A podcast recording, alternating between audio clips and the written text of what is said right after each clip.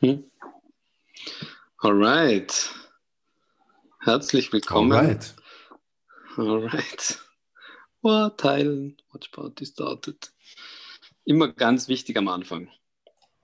So, herzlich willkommen zur This is the End. Äh, nach einer kurzen oder etwas längeren Pause dann doch wieder am Start mit aktuellen Entwicklungen und Diskussionen.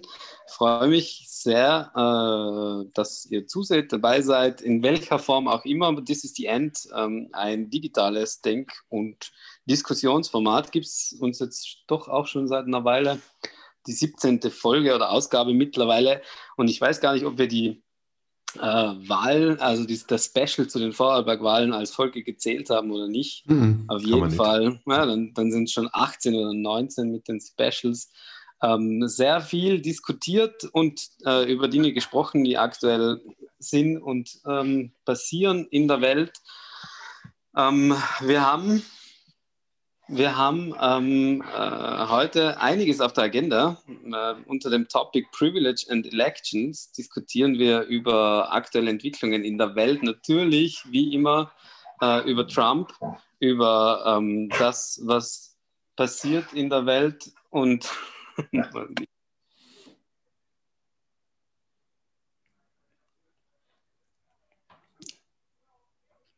Sorry, kurze Background-Probleme. Ähm, ja, auf jeden Fall, äh, Trump ist immer noch Präsident. Mm, das lässt sich mal feststellen. Insofern hatten wir recht. Äh, soweit. Er hat auch nicht anerkannt, dass er, dass er noch dass er kein Präsident mehr ist. Es, bleibt spannend. Ähm, äh, wir sind natürlich insofern äh, mit unserer Analyse etwas ins Leere gelaufen, dass es, dass es keine Niederlage oder keine klare Niederlage der äh, Demokraten war. Es war keine Niederlage der Demokraten so. Äh, die Demokraten haben die Wahl gewonnen. Aber ob und inwiefern sich das jetzt noch äh, in, in wirklich in eine solide und vernünftige Übergangsweise äh, weiterentwickelt, steht noch ein bisschen in den Sternen. Ich habe auch schon aus den USA gehört, dass man davon ausgeht, dass Trump den Wahlsieg von Biden gar nie anerkennen wird und einfach die nächsten fünf Jahre weiter campaignen wird sozusagen und äh, seinen äh, seinen gestohlenen, äh, seine gestohlene Presidency campaignen wird. Das bleibt auf jeden Fall spannend, ist heute auch Thema, diskutieren wir kurz drüber und wir diskutieren, wenn wir schon bei den USA sind, natürlich auch über den mysteriösen Monolithen, der in Utah aufgetaucht ist. Ähm, du musst kurz aus dem Weg gehen, damit man ihn sieht bei dir im Hintergrund. Also ja, Entschuldigung. Äh, der schaut so aus. Mittlerweile, also er ist, äh, wie ich erfahren habe oder nachgelesen habe, seit 20, äh, 2016 auf den Google-Bildern ersichtlich. Äh, also seit man weiß, wo er ist, das wusste man ja nicht. Das hat man dann auch über sehr spitzfindige Recherchen herausgefunden, quasi zurückverfolgt über die veröffentlichten Bilder, weil die offiziellen Stellen das nicht gemacht haben. Und ähm, wir wissen jetzt, wo er ist, beziehungsweise wo er war. Mittlerweile ist er wieder verschwunden. Äh, dazu erzählt Mons dann sicher noch ein bisschen mehr. Und worüber wir natürlich auch sprechen können und wollen, ähm, ist das Coronavirus wie immer. Äh, das ist die End eine äh, Erfindung beziehungsweise ein Ergebnis der Corona- und Lockdown-Zeit äh, als digitales Denkformat, weil eben keine Events möglich waren und jetzt auch wieder nicht möglich sind, äh, treffen wir uns, um uns eben auszutauschen. Und insofern werden wir auch darüber heute noch ein bisschen reden. Und in diesem Sinne würde ich sagen, wir steigen gleich ein mit dem Monolithen, weil es einfach so spannend und interessant ist und ja. handeln uns dann vor. Und äh, eines noch, vielleicht abschließend zum Intro. Äh, wer teilnehmen möchte und mitdiskutieren will hier direkt bei uns im Zoom-Meeting, ist herzlich willkommen. Einfach einsteigen. Die, alle Informationen dazu findet ihr eingeblendet äh, in, im Video beziehungsweise auf dem Posting oder im Posting. Und wir freuen uns über jeden. Das Ganze wird wie immer auf Facebook, auf YouTube, auf Twitch etc. live gestreamt und ist im Nachgang in Podcast-Variante auch auf SoundCloud, auf Apple Podcast und auf Spotify verfügbar. In diesem Sinne, der Monolith, Mons. Ja, was so spannend ist an dem Monolithen, der ja inzwischen anscheinend schon wieder weg ist. Also der wurde schon wieder entfernt. Man weiß lustigerweise auch nicht warum, also es bleibt mysteriös. Das ist richtig toll. Und das Schönste daran, finde ich, ist dieses Video. Äh, Moment, da haben wir es. Dieses Video, wo man sieht, wie zum ersten Mal der Monolith gefunden wird. Und ich finde, man hört ein bisschen den Kommentar im Hintergrund, der ist witzig, aber ich finde vor allem, es schaut sowas von aus wie eine alte Star Trek-Folge. Äh, schauen wir es uns an. Es ist echt witzig. Das ist der originale Newsbeitrag äh, aus den USA, gefunden auf YouTube.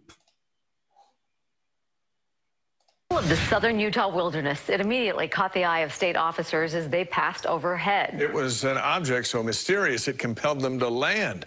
But what on earth is it? New specialist Andrew Adams is live tonight. Andrew? Dave, at this point, it appears to be something of a mystery. I mean, these guys aren't exactly ancient astronaut theorists trying to figure it all out. They're just state workers trying to do a job. But they definitely found something that appears to be out of this world. Captain's log. Stardate 11 18 2020.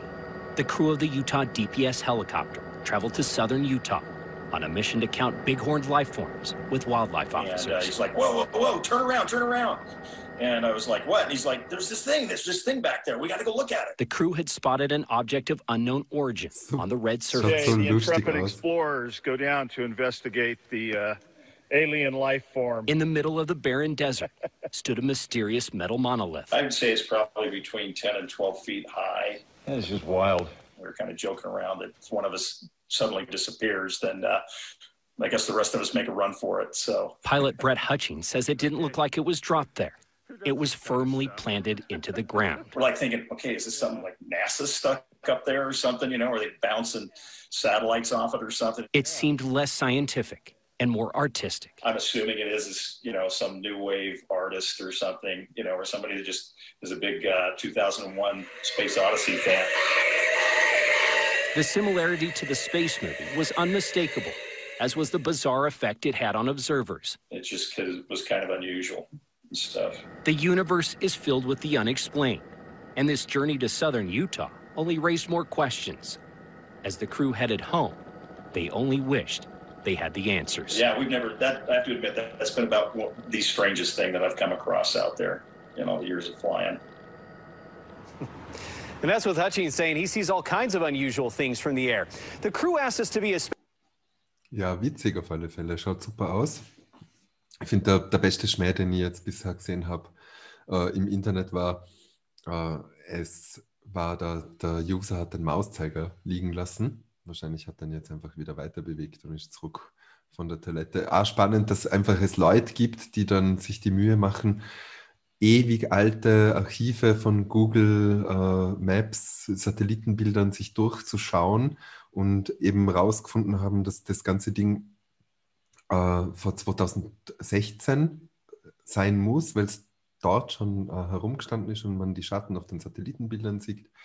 Ganz spannend, es gibt inzwischen einen Künstler, der behauptet, es gewesen zu sein und Beweisfotos zu haben, aber noch nicht so richtig. Äh, also die ganze Aktion ganz spannend und ich finde, es ist so richtig so schön 2020-mäßig schon wieder äh, witzige, mysteriöse Geschichte, die einfach beispiellos ist und passend auch wieder, dass sowas aus den USA kommt, wo so viel absurde Dinge abgehen. Hast du noch einen Take dazu? Ja, also, meines, also das, was, was ich ja ein bisschen ernüchternd finde fast, ist ja, dass das wirklich schon seit 2016 dort steht. Wäre natürlich für die Story viel lustiger gewesen, wenn es jetzt quasi äh, aus dem Boden heraus gepoppt wäre und äh, innerhalb kürzester Zeit wieder verschwunden. Ja, insofern bleibt es zwar spannend, aber. Ja, verschwunden wird er wahrscheinlich auch sein, weil irgendwelche Idioten den geklaut haben, weil es waren jetzt auf den Fotos schon immer echt viele Leute haben den gefunden. Es hat zwar Reisewarnungen gegeben, nicht hinzufahren, weil das sehr, sehr weit weg ist. Ich habe das jetzt aber nicht überprüft, ob das wirklich äh, stimmt, wie remote diese Area da in Utah ist, wo sie diesen Monolithen gefunden ja. haben.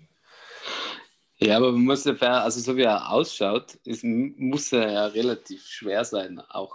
Also es Ja, wenn es wahrscheinlich gar Alu ist, so- kannst du den wahrscheinlich einfach wegtragen auf der Ja, wenn Schulter. er Alu ist, dann geht's, ja. Aber wenn er Alu ist, dann steht er vielleicht dann nicht seit 2016 so straight in der Gegend. Ja, es, so. es gibt Fotos mit Leuten, die oben drauf stehen. Also insofern vielleicht ist er wahrscheinlich Ja. schon ein bisschen solider.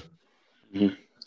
Also es- bleibt spannend auf jeden Fall, wir werden es weiter verfolgen, aber äh, ist, glaube ich, also ist mir noch nie untergekommen, muss ich auch sagen, oder? Du ja schon mal, schon mal gehört von dem Monolithen, der irgendwo in der Gegend herumgestanden ist? Na, jetzt, ich, ich finde monolithisch irgendwie zum Glück hat das ist, es ist ja drei, äh, äh, es gibt sicher einen schönen Namen für diese, für die Form.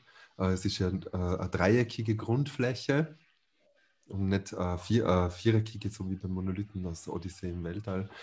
Und äh, also zumindest das ist anders. Irgendwie ist es ein bisschen abgekupfert und dass sich im öffentlichen Raum oder irgendwo äh, Dinge finden, die mysteriös sind, das ist jetzt nicht völlig neu, finde ich. Also Beispiel. Banksy habe ich jetzt ja schon erwähnt, oder? Also, ja. der, der äh, Sachen sogar in, in äh, nicht nur im öffentlichen Raum, sondern auch in Galerien veranstaltet, also wo das, wo das Objekt, das Happening ist. Äh, und es, es gibt so diese, in, in Bezug auf diese äh, fabrizierten, mysteriösen Spiele, die es gibt, oder auch Werbekampagnen, die mit so Teaser-Kampagnen arbeiten, eher äh, Augmented Reality Games, äh, ARGs. Äh, da da gibt es solche Sachen natürlich oft. Das, Was spannend ist, ist erstens, das Timing ist super, äh, die Bilder sind super und äh, es ist natürlich groß viral gegangen, weil wir sind beim besten Willen nicht die Einzigen, die darüber reden, sondern. Auf, äh, auf Ja. keinen Fall. Aber äh, also, wenn, wenn der nächste, wir diskutieren wieder drüber, würde ich sagen, wenn der nächste auftaucht. Also ja, müssen wir, also haltet die Augen offen beim Wandern, Genau. weil wandern dürfen wir ja jetzt noch im Lockdown. Also Stimmt. gehen wir mal Monolithen suchen, oder? Das ist ja schon mal was richtig Cooles. aber stimmt, ja, Monolith, Ja. Monolith Searching klingt auch nach ähm, Augmented Reality Game. Aber sonst, wir könnten sonst zum, zum, zu einem Thema kommen, auch noch ein bisschen was Lockereres, wenn wir noch über Wahlen und vielleicht auch über Corona sprechen äh, später. Äh, ich weiß das nicht, habt ihr gesehen, die, es gibt eine Gemeinde, die ist äh, wirklich legendär. Man, man kennt sie auf der ganzen Welt, in Österreich.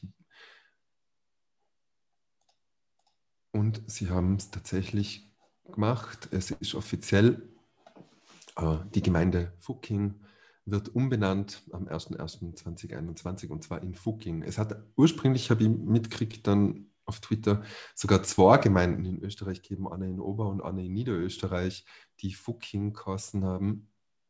Äh, beide sind jetzt aber dann ab 1.01. nicht mehr, äh, heißen nicht mehr Fucking.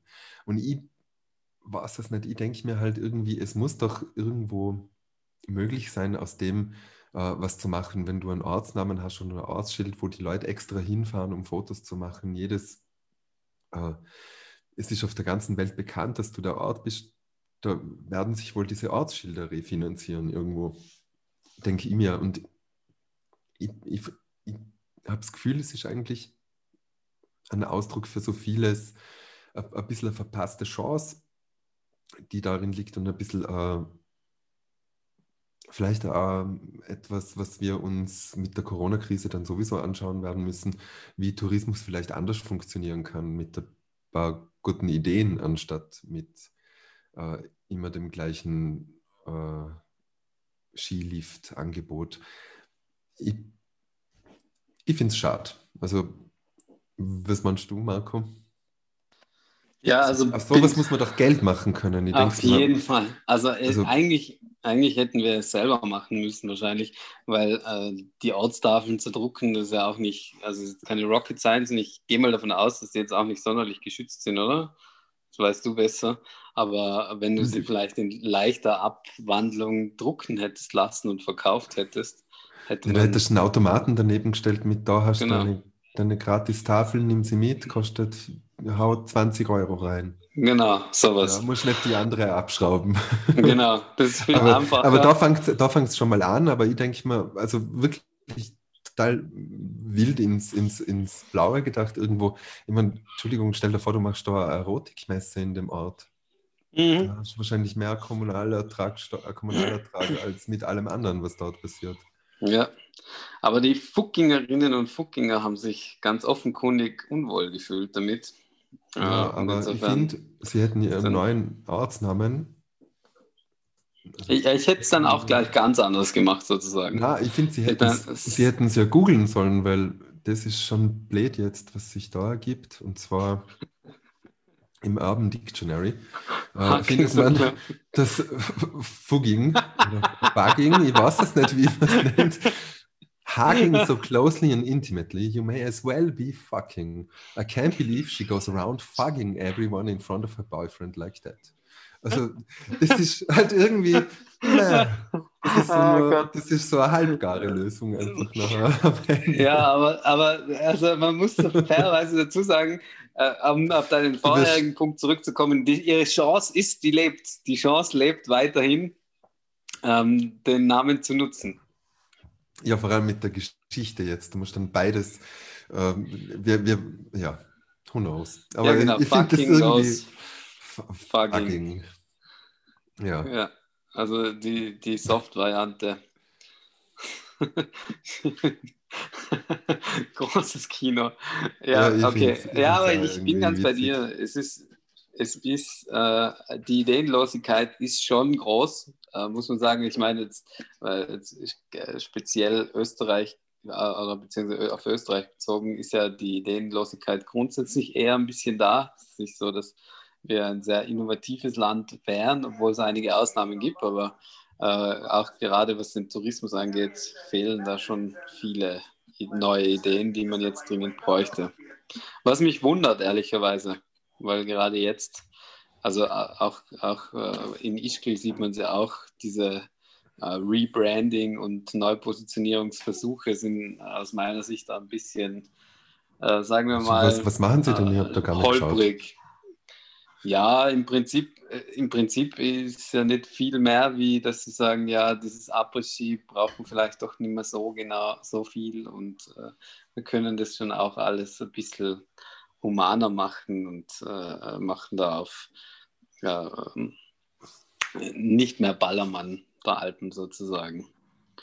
Und äh, ja, also nichts sonderlich Neues sondern ein bisschen anders umschrieben sozusagen. Also, Und dabei du, wie du das Rebranding machen würdest, wenn es möglich langweilig machen würdest. Genau. Und wenn, wenn du ja was machst, also aus meiner Sicht ist ja auch die ganze Diskussion, ähm, äh, ist natürlich jetzt relativ regional, aber die ganze Diskussion über die Skigebietsöffnungen, ähm, wo man sie in der Axam Lizum ja ähm, äh, angehört hat, beziehungsweise ja, der Axam Lizum, äh, wie sie geführt worden ist, ist halt die Frage, äh, gibt es nicht irgendwelche alternativen Möglichkeiten? Jetzt gibt es natürlich die Argumente mit, äh, wir müssen da äh, die Naherholung für die Menschen sicherstellen, etc. Das ist immer das Gleiche. Aber wie, wir wissen aus den letzten Jahren, sind ja gerade die Skitourengeher und da die Tourengeherinnen auf den Pisten sozusagen eine extrem starke Gruppe. Und wenn man dort hinschaut, wo die Lifte abgebaut worden sind in den letzten Jahren, das sind ja gerade die Regionen oder beziehungsweise die, die äh, Gebiete, die extrem boomen. Das in Sellrhein quasi, in Praxmar ist es so. Ähm, äh, bei der Sattelalm ist es auch so. Und da gibt es schon mehrere Beispiele dafür. Und das ist schon grundsätzlich die eine Frage, eine mögliche Frage. Äh, gibt es da nicht irgendwelche alternativen Möglichkeiten, die man andenken könnte und in die Richtung, die man. Aber dazu müsste man aus meiner Sicht eben, genau wie du sagst, eben nicht von Fucking zu Fugging oder Fucking zu Fugging, sondern da müsste man wirklich einmal überlegen, ob man aus Fucking nicht äh, was völlig anderes macht. Ja, oder halt wirklich im Bray einfach das Beste aus dem machen, was halt da ist. Ich, Oder das? ich persönlich bin ja der Meinung, also das ist jetzt vielleicht wirklich eine, eine, Einzelmeinung, aber irgendwie, das ist doch vergebene Liebesmühe, irgendwie Ischgl jetzt neu zu, neu zu positionieren. Als, als könntest du die Reichweite, die du mit dem ursprünglichen Skandal hattest, irgendwie wiederherstellen. Was du jetzt machen musst als Ischgl, Entschuldigung, ist, dass du für die nächsten 40 Jahre du die als die äh, Orgiendestination in den Alpen äh, positionierst, weil das ist, was dir die Leute glauben. Ja. Du sagst, hey, heuer haben wir kein Corona, komm und komm dorthin, wo, wo aus Gründen sich das Virus volle verbreitet hat. Ja, es ist ja sogar so, also tatsächlich was, so, dass du, dass du sagst, du willst enge, nasse Partys mit ganz So vielen. Leuten, dann komm her. Also Ballermann können wir auch alle aus dem gleichen Glas trinken. Welcome to Ischgl. Und So das, ist irgendwie, das, das, das müsste man irgendwie machen, oder? Das ist das Gleiche wie macht die Erotikmesse in Fucking oder so, sondern ja genau. dieser Versuch, die Sachen, aber das ist was, was sowieso kommen wird, weil ich, ich finde, das ist ja modernes Marketing, dass du ein bisschen den Schwung mitnimmst, den, der schon da ist, oder? Und im Fall von Ischgl, du könntest das grandios nutzen, machst noch ein bisschen einen Schmäh dazu und dann kommen die Massen schon. Natürlich. Die kommen Also- so auch. Aber da, ja, und auf der anderen, und ich finde halt auch, ja, man muss sich in Tirol oder speziell in Tirol, aber in Österreich überhaupt überlegen, mal was, das, das war das, was ich vorhin gemeint habe, mit der, der immer gleiche Skilift. Da man ja immer zu glauben, jetzt mache ich noch mehr Pistenkilometer und den Mhm. nächsten Skilift hin, dessen Infrastruktur, Investitionskosten sich ja nicht einmal wirklich refinanzieren über den Betrieb vom Skigebiet selber oder halt vielleicht Mhm. über die Hotels und das alles rundherum, bitte, okay. Aber wenn da nicht sehr großzügig die Umweltrentabilität reinrechnet, rentiert sich so eine Gondelbahn halt nicht. Mhm. Und äh, die Banken freuen sich am Ende. Aber da, da muss ein bisschen was anderes her. Ich denke, Ski, Skitourismus auf einer äh, nachhaltigerer Ebene und mehr wieder dieses Naturerlebnis in den Vordergrund stellen ist eins. Aber ich denke, wir müssen vor allem auch, du könntest noch so viel mehr aus dem Sommer machen, zum Beispiel. Mhm. Ja, das ist sowieso klar. Und wenn du dir überlegst, ich meine, Tirol hat halt den Vorteil, okay, es ist steil, ne? Und aus dem kannst du halt was machen. Wenn es schneit, nimmst, schnallst du ein Brett runter und wenn es nicht schneit, dann nimmst du halt ein Fahrrad. Und das, das, da, da geht noch viel, viel mehr. Aber die Bereitschaft dazu ist einfach nicht da, weil sich es nicht so direkt äh, vermarkten lässt. Aber speaking of people, die wissen, wie man aus Bullshit Geld macht, äh, die US-Wahlen, das ist ja eine Shitshow. Also wir haben ja wirklich, äh, ich finde die sehr ausdauernd. Danke nochmal an Armin, äh, Petra und äh, Tatjana, die und der Luca den Joano, der später dann noch dazugekommen ist, die uns da, die mir mit mir gemeinsam das äh, ein bisschen durchgefiebert haben. Ich habe immer noch ein bisschen Wahllag, habe ich das Gefühl, vom wie Jetlag, weil ich die ganze Nacht wach geblieben bin. Äh, es stimmt, äh, vielleicht auf unsere vorhergehenden Folgen bezogen, es stimmt, okay, Biden hat gewonnen, Biden wird hoffentlich am 20. Jänner als 46. Präsident der Vereinigten Staaten vereidigt werden. Und schauen wir mal, ob mehr oder weniger Leute kommen wie beim Trump zur Inauguration. Äh, aber es war schon deutlich knapper als gedacht. Und A, wenn jetzt alle hergehen und sagen, oh, noch nie hat irgendjemand als Herausforderer so deutlich gewonnen und noch nie hat irgendjemand äh, so viele Votes gemacht, überhaupt bei einer äh, amerikanischen Wahl, das stimmt zwar beides, aber trotzdem, Entschuldigung, die, die Forecasts waren, er gewinnt mit elf Punkten nationwide, elf. Oder neun war die schlechteste oder acht. Und gewonnen hat er mit vier also deutlich, deutlich weniger. Und es ist tatsächlich so, dass wir in ausreichend Staaten unter 50, äh, unter, äh, unter 50.000 Stimmen auseinander sind, so dass diese Anfechtungen doch eine gewisse, ein gewiss, zumindest ein Hau, eine, eine, eine Chance auf Erfolg haben. Und das ist ja die Grundlage für die Shitshow, die jetzt abläuft. Und zwar das, dass er nicht considert, er gibt nicht auf, er behauptet, äh, die wildesten Sachen. Ich finde diese Pressekonferenz, wo dem Giuliani die Sauce runtergelaufen ist von seiner Haarfarbe, äh, war ja nicht die Haarfarbe eigentlich die News, sondern die, die, die Anwältin, die sich im Ernst hinstellt und sagt, hey, Hugo Chavez und die Kommunisten waren es und die haben äh, mit einer Voting-Software einfach Stimmen geflippt und geglitscht. Und äh, in Wirklichkeit hat der Trump in einer Landslide gewonnen, aber sie haben einfach so beschissen, dass das nicht stimmt. Äh, das ist brutal wild. Also das ist schon arg. Und das ist natürlich nur deswegen möglich, weil, weil, weil es diese Lawsuits wirklich gibt. Hätte er noch deutlicher verloren, hätte die Mobilisierung noch deutlicher probiert, dann hätte es ja alles nicht funktioniert, dann hätte er ja schon aufgeben müssen. Äh, es zeigt sich schon wieder, finde ich, dass, dass er deutlich mehr mobilisiert hat. Er hat Stimmen gewonnen im Vergleich zum letzten Mal. Viel mehr Leute haben diesmal Trump gewählt wie noch 2016. Das ist auch total arg in Wirklichkeit. Und er wird da dranbleiben. Also ich bin auch eher auf der optimistischen Seite, dass das, was er jetzt abzieht, dass er einfach nicht aufgibt und dass er wirklich, dass sie von Fraud reden, also von Betrug, sobald sie außerhalb vom, vom Gericht sind, weil vor Gericht, wenn sie sagen würden, es ist Betrug und es ist kein Betrug, dann leiden, leisten sie einen Meineid. Das tun sie nicht. Äh, sie machen extra Hearings, die ausschauen wie Gerichtsverhandlungen oder offizielle Hearings, damit sie all diese, diese Lines droppen können, ohne rechtliche Konsequenzen. Die Republikaner echt schon cool gemacht und bauen dieses Narrativ auf, äh, für, für später. Also die sammeln jetzt wahrscheinlich schon massiv, massiv äh, Kohle ein von den ganzen Leuten, die glauben, sie müssen jetzt mehr oder weniger, sie stehen eh kurz vor dem Bürgerkrieg. Und äh, es wird wahrscheinlich, wenn am 14. Dezember, das ist auch, das, also zum 20. Jänner kommt der 14. Dezember, da stimmen die Wahlleute offiziell in Washington darüber ab, wer Präsident wird.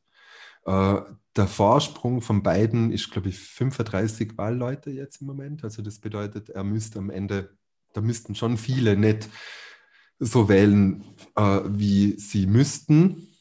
Klammer auf, vier haben anders gewählt damals 2016, als, weil sie nicht für Trump gewählt haben. Also weil sie finden, das war nicht vertretbar. Äh, da müssten also 36 anders stimmen oder 35 anders stimmen, damit der Kongress äh, den Präsidenten wählt. Das ist echt gescheit unwahrscheinlich. Aber am 14. Dezember wird dann wahrscheinlich der Trump sagen, okay, äh, er gibt auf, weil die haben so entschieden, aber er wird 2024 wieder antreten und wird immer durchgehend behaupten, diese Wahl war ein Fraud. Und solche Narrative halten sich schon, oder? Weil wie wird als jemand, der jetzt politisch auf der anderen Seite steht, ja sagen, der, der Bush hat die mit dem Supreme Court die Wahl geklaut äh, 2000. Ah, ein Narrativ, das sich bitte 20 Jahre haltet. Und da wird es ganz ähnlich sein. Ja, äh, soll ich jetzt gleich das Video abspielen oder magst du, Marco? Machst du zuerst. No, auch noch Verständnisfrage, du hast gesagt, 35 äh, Wahlmänner ist er vorne, äh, aber das heißt, es müssten 18 flippen, das wird reichen, oder? Entschuldigung, er ist mehr vorne. Ja, es Ach so, 35 okay. flippen. Genau. Warte. Jetzt lässt sich ja nachschauen.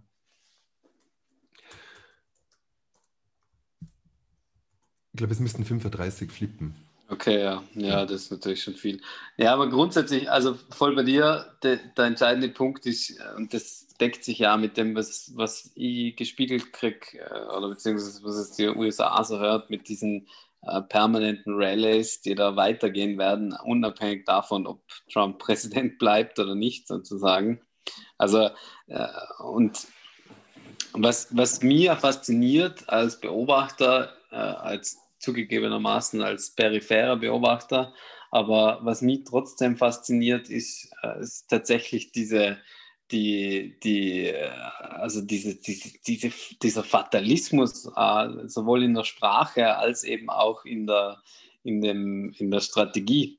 Also, dass da wirklich äh, äh, das so ans Limit gebracht wird, dass man sagt, okay, wenn, wenn Biden jetzt Präsident wird, das ist erstens einmal schwerer Betrug, zweitens ist es äh, absolute Todesstoß für unser Land und die Kommunisten sind jetzt an der Macht etc. Ja, voll etc. geil, dass sie sie einfach das, direkt als Kommunisten beschimpfen. So hart.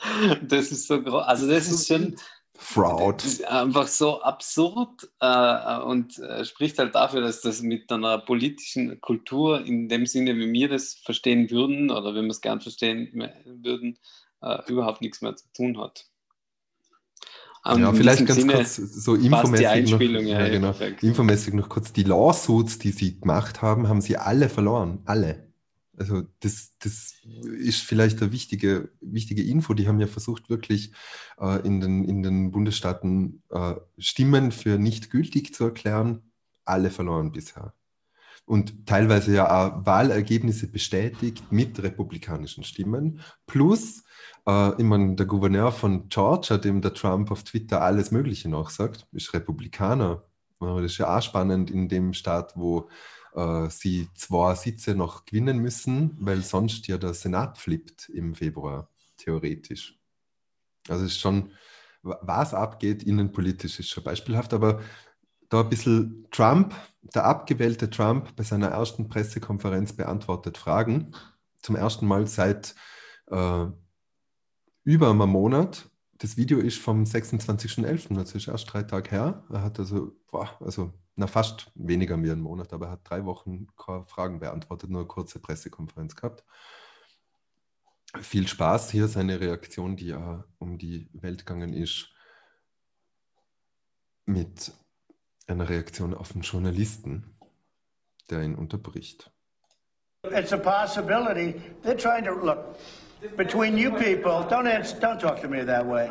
You're just a you're just a lightweight. Don't talk to me that way. Don't talk to, I'm the president of the United States. Don't ever talk to the president that way. All right, I'm going to go with another question. Go ahead. So if, if the Electoral College does elect President-elect Joe Biden, are you not going to leave this building? Just so you, uh, so, das ist ein ganz ein wichtiger Punkt, der Pause kurz. Also nur danach lassen wir ihn noch ein bisschen seine Verschwörungstheorien verbreiten. Aber er geht echt her und äh, auf die Frage der Journalistin, äh, ja, ob er denn das Weiße Haus verlassen wird im Jänner, wenn der Biden Präsident wird, sagt er, ganz kurz sagt er da, certainly I will and you know that. Also das ist, finde ich, irgendwo ja ein beruhigendes Szenario, dass er sagt, er, er wird das Haus schon verlassen und die Journalistin, die blöd fragt, was das? Ah? Und jetzt aber, was er halt sonst noch sagt. Certainly I will, and you know that. But I think that there will be a lot of things happening between now and the 20th of January. A lot of things. Massive fraud has been found. We're like a third world country. We're using computer equipment that can be hacked. They talk about glitches. How many glitches did they find? So a glitch. Oh, gee, we had a glitch, 5,000 votes. In all cases, right? In all cases, the votes went from Trump to Biden. They didn't go from Biden. The glitches were never from Biden to Trump. So they had many glitches. And they said, oh, we had a glitch. That, a glitch is like the equipment is a little broken, we'll fix it up. Now, a glitch is, in this case, we caught them cheating. We caught them stealing. We caught a fraudulent effort to get votes. And they said, oh, yes, it's true, it, there was, but, and there were many of them. But, but here's the problem. There were probably 10, 20, 30 times that didn't get caught. We just got lucky and caught numerous of them. But what that is, is very simple. If you look at the glitch, the glitch means, right? It means, oh, we got caught. We got caught with the votes. And now, let's just call it a glitch. It wasn't the machinery. And by the way, the machinery, if you look, just take a look anywhere on the internet, you will see many, many people where they're experimenting with this stupid, stupid machinery. machinery where if you set it a certain way, the votes go from Trump to Biden. If you look at these counties, if you look at Arizona, where I was going to win very easily, uh, I've had uh, the biggest politicians in Arizona say there was no way you lost Arizona. There's no way I lost Pennsylvania with his anti uh, fuel and with his anti fracking and all of the things that they stand against. There was no way. Now, Texas, you all said that I was going to lose Texas by a lot, four points. I won Texas by eight or nine points, right? I won it very easily. In Wisconsin, you all said I was going to lose, or the polls said, certain polls, Washington Post, ABC, said I was going to lose by 17 points. Think of how dishonest. I thought I was going to win it, and essentially I did win it. It's very, very close. It's very, very close. So we're going to win because they found, by the way, in Wisconsin, they have found massive discrepancy. Just so you understand. Das reicht eigentlich, finde ich. Äh, was, was, was, ist, also was, was für mich so bemerkenswert ist, sind mehrere Dinge. Erstens, dass er hergeht und behauptet, die Berichterstattung und das, dass behauptet wird, Biden würde in einer Landslide gewinnen, hätte seine Wählerinnen und Wähler demobilisiert. Das hat er jetzt schon mehrfach gemacht. Also finde ich witzig, weil ich glaube ja, dass genau das Gegenteil der Effekt ist. Aber super, dass er sogar das, also ist, dass er sogar das für sich verwendet. Und was er da jetzt halt macht, ist, dass er hergeht und sagt, Leute sagen ihm, das gibt's nicht, dass du verloren hast. Und das ist, das stellt er über die offiziellen Wahlergebnisse. Das muss man sich mal vorstellen. Also der geht her und sagt, ja, das hat geglitscht und äh, diese Wahlmaschinen sind gehackt oder äh, die Mail-in-Ballots, das ist ja das nächste große Thema, also die Briefwahl ist gefaked und die hätten Tote abstimmen lassen und was weiß ich was. Das behauptet der einfach äh, und stellt dem dann so äh, Verschwörungstheorie Fehlschlüsse entgegen, oder? Beispielsweise, was jetzt in den letzten Tagen ganz, ganz viel kommt von der Trump-Seite ist, das gibt es ja nicht, dass der Biden mehr Stimmen bei den Black Voters macht als der Obama. Ein in sich sowas bescheuertes Argument, dass es schon verschweht wird. Es ist schon wieder leicht rassistisch, ah, danke. Oder dass man sagt, oh, das gibt es ja nicht, dass die Schwarzen nicht viel mehr an Schwarzen wählen. Und das das verwenden, das kommt jetzt die ganze Zeit von allen. Plus, das, wobei der Grund dafür ist, das stimmt, also in den, in den Zahlen steht es drin, nur der Grund dafür ist ja, die wollten den Trump nicht mehr haben. Deswegen sind viel mehr Leute wählen gegangen. Das ist ja der Grund, warum der Turnout so hoch war, weil für den beiden, nicht weil er so gut mobilisiert hat, sondern weil der Trump so gut gegen sich mobilisiert hat. Deswegen waren das so viele. Und was das nächste ist, ist, dass er hergeht und sagt, und dann plötzlich hat es gedreht in der Nacht. Und das ist jetzt äh, aus Innsbruck-Sicht äh, ganz eine spannende Sache, weil ich habe halt auch schon ein paar Wahlkämpfe und Wahlen hinter mir und ich kenne das von egal welcher Wahl, wo ich dabei war. Je größer die Einheit die wählt, desto mehr, also je urbaner die Einheit oder je größer die Uni, war schon bei den ÖH-Wahlen, die ich gemacht habe, desto länger dauert es, bis die Ergebnisse da sind, weil es sind mehr Stimmen, die auszuzählen sind. Da. Und äh, da sind dann meistens die Stimmen von, von den Fraktionen drinnen, für die ich arbeite oder für die ich äh, meine Zeit äh, an, ansetze, weil äh, einfach die linken Votes oder auch die liberalen Votes in den USA äh, in den Ballungszentren sind, also in den Städten und nicht unbedingt im, im Messlabor auf der, auf der Pampa draußen.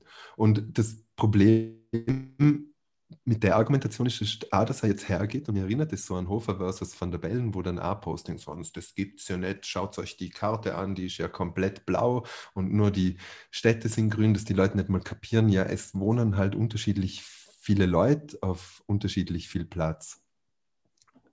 Dass, dass sie das hernehmen und sagen, in der Nacht haben sie dann gemerkt, ah, sie verlieren und deswegen haben sie dann die Ergebnisse in den Städten gefälscht. Also total wild. Und ich übergebe jetzt gleich an die, Marco, aber mein Punkt ist, dass mich bestärkt es immer mehr darin, Faschismus ist, da, ist, dadurch charakterisiert, dass er die Institutionen in Frage stellt, insbesondere die Institution, die ihm am Ende am meisten im Weg ist, und zwar die Demokratie und die, die Institutionen der Demokratie, und zwar die Wahl.